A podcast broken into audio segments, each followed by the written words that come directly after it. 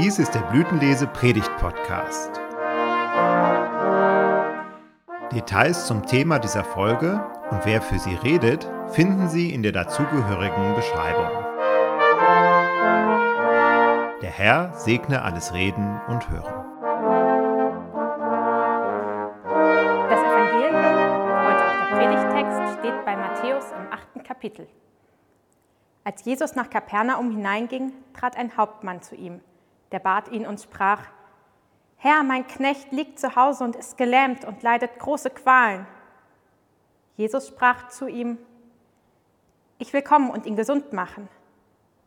Der Hauptmann antwortete und sprach, Herr, ich bin nicht wert, dass du unter mein Dach gehst, sondern sprich nur ein Wort, so wird mein Knecht gesund. Denn auch ich bin ein Mensch, der einer Obrigkeit untersteht und habe Soldaten unter mir. Und wenn ich zu einem sage, geh hin, so geht er hin. Und zu einem anderen, komm her, so kommt er. Und zu meinem Knecht, tu das, und so tut er's. Als das Jesus hörte, wunderte er sich und sprach zu denen, die ihm nachfolgten, Wahrlich, ich sage euch, solchen Glauben habe ich in Israel keinen gefunden. Aber ich sage euch, viele werden kommen von Osten und von Westen und mit Abraham und Isaak und Jakob im Himmelreich zu Tisch sitzen. Aber die Kinder des Reichs werden hinausgestoßen in die äußerste Finsternis. Da wird sein Heulen und Zähne klappern. Und Jesus sprach zu dem Hauptmann, Geh hin, dir geschehe, wie du geglaubt hast. Und sein Knecht wurde gesund zu derselben Stunde. Gnade sei mit euch und Friede von Gott, unserem Vater und dem Herrn Jesus Christus. Amen. Liebe Gemeinde, ich habe nicht gedient, jedenfalls nicht beim Bund. Ich war Zivi, Zivildienstleistender in einem Krankenhaus. Ein Grund, warum ich den Wehrdienst verweigert habe, war der militärische Drill, dem ich mich nicht unterwerfen wollte. Über das Leben eines Grundwehrdienstleistenden hatte ich so meine Vorurteile. Warum sollte ich meine besten Jahre durch schlammige Wälder robben verbringen? Weil ein Kommandant es anordnet. Warum sollte ich marschieren, wenn mich einer dazu brüllend auffordert? Warum sollte ich ohne erkennbaren Nutzen in Reihe und Glied mit anderen stramm stehen? Nur um zu zeigen, dass ich gehorchen kann und Befehle befolge. Der römische Hauptmann, der im kleinen Fischerdorf Kapernaum an Jesus herantritt, kommt aus so einer Welt. Er empfängt Befehle von oben und hat Soldaten unter sich, die tun, was er sagt. Geh hin, komm her, tu das. Und alle machen sie, was er sagt. Sein Wort geschieht. So ist er es gewohnt.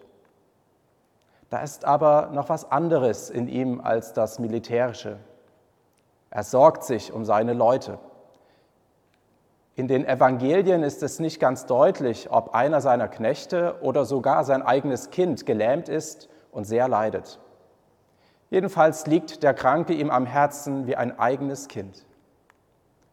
Er scheut sich nicht, Jesus um Hilfe zu bitten. Wahrscheinlich hatte er auch keine andere Wahl und sonst schon viel versucht. Aber jetzt war dieser Wanderprediger da, der in Vollmacht mit den Menschen sprach und schon viele gesund gemacht hatte. Da war es ihm egal, dass Jesus aus dem Volk Israel kam und damit für ihn eigentlich nicht zuständig war. Wichtig war jetzt ganz allein, dass seinem Knecht geholfen wird. Als der Hauptmann vor Jesus tritt, lässt er all seinen Stolz, alles militärische Gehabe, seine Besatzermacht fallen. Er bittet Jesus, wenn wir genau hinhören, noch nicht einmal um Hilfe, sondern beklagt allein die Qualen seines Knechtes. Jesus möchte sofort mitkommen und heilen, so als hätte er nur darauf gewartet, wieder jemandem helfen zu können. Aber der Hauptmann lässt es nicht zu. Er bringt einen Satz über die Lippen, der Jesus verwundert. Herr, ich bin nicht wert, dass du unter mein Dach gehst, sondern sprich nur ein Wort, so wird mein Knecht gesund. Ein Wort genügt Jesus. Du musst nicht mal mitkommen. Was du befiehlst, das geschieht doch. Ich kenne das als Soldat. Sprich jetzt die Heilung und dann gehe ich nach Hause und mein Knecht wird gesund werden. Jesus, ich bin doch gar nicht wert, dass du mich beehrst. Du solltest zu anderen, zu besseren Menschen gehen, nicht zu mir, bitte. Aber mein Knecht, den kannst du gesund machen, wenn du jetzt nur ein Wort für ihn sprichst. Jesus ist verwundert. So spricht ausgerechnet ein Heide. Jesus wendet sich an die Umstehenden und sagt, solchen Glauben habe ich in Israel bei keinem gefunden. Ist da ein Vorwurf in seinen Worten? Beschämt er sie? Wir stehen auch dabei und sind angesprochen. Solcher Glaube, wer hätte ihn nicht auch gerne? Ein Glaube, der nicht nur darauf setzt, dass Jesus es schon irgendwie gut mit uns allen meint, vor allem mit den Kranken, sondern ein Glaube, der dem gesprochenen Wort Jesu so viel zutraut, dass es die Realität sofort verändern kann, zum Guten. Der Hauptmann versetzt sich unwissentlich in die Situation aller Gläubigen nach dem Sterben und Auferstehen Jesu. Was wir haben, ist sein Wort, mündlich überliefert, aufgeschrieben, weitergegeben von Generation zu Generation, auch uns immer und immer wieder gesagt. Unter unser Dach kommt Jesus heute nicht, aber spricht er nur ein Wort, so geschieht's. Das dürfen wir sehr oft erfahren. Am vergangenen Sonntag haben wir hier in dieser Kirche in Gemünden einen längeren Gottesdienst gefeiert. Zu Beginn stand die Beichte.